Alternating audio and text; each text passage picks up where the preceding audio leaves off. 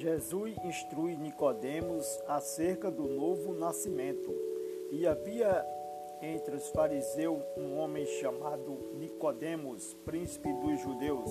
Este foi ter de noite com Jesus e disse-lhe: Rabi, bem sabemos que és mestre, vindo de Deus, porque ninguém pode fazer estes sinais que tu fazes se Deus não for com ele. Jesus respondeu e disse-lhes: Na verdade, na verdade te digo que aquele que não nascer de novo não pode ver o reino de Deus. Disse-lhe Nicodemos: Como pode um homem nascer sendo velho? Porventura pode tornar a entrar no ventre de sua mãe e nascer? Jesus respondeu: Na verdade, na verdade te digo que aquele que não nascer da água e do Espírito não pode entrar no reino de Deus. O que é nascido da carne é carne, que é nascido do Espírito é Espírito.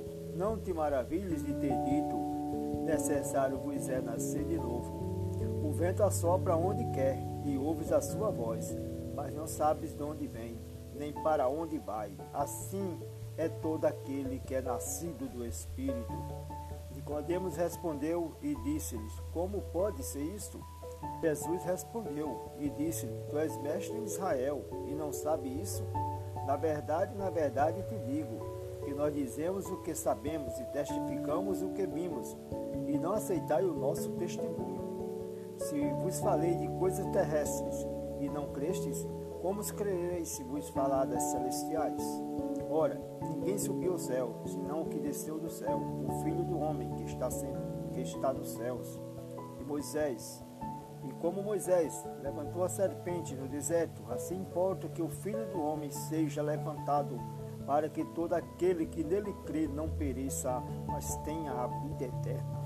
Porque Deus amou o mundo de tal maneira que deu o seu Filho unigênito para que todo aquele que nele crê não pereça, mas tenha a vida eterna. Porque Deus enviou o seu Filho ao mundo, não para que condenasse o mundo, mas para que o mundo fosse salvo por ele. Quem crê nele não é condenado, mas quem não crê já está condenado, porquanto não crê no nome do unigênito do Filho de Deus. E a condenação é esta que a luz veio ao mundo, e os homens amaram mais as trevas do que a luz, porque as suas obras eram mais.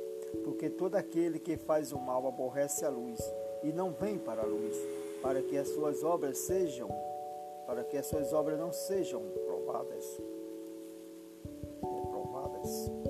Mas quem pratica a verdade vem para a luz, a fim de que as suas obras sejam manifestas, porque são feitas em.